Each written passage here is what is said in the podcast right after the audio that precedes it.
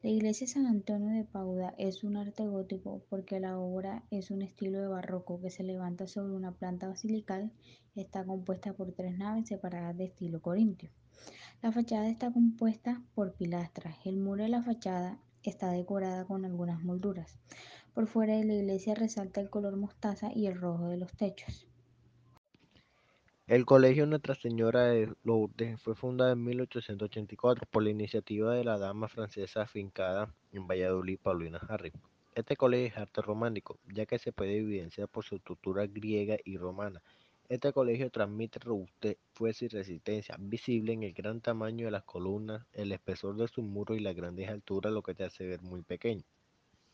Este colegio es católico, cuenta con una capilla y esta tiene siglas en los círculos de los adornos, una M mayúscula representando el nombre de la Virgen María y otro con las iniciales NSDEL, aludiendo a la vocación de Lourdes.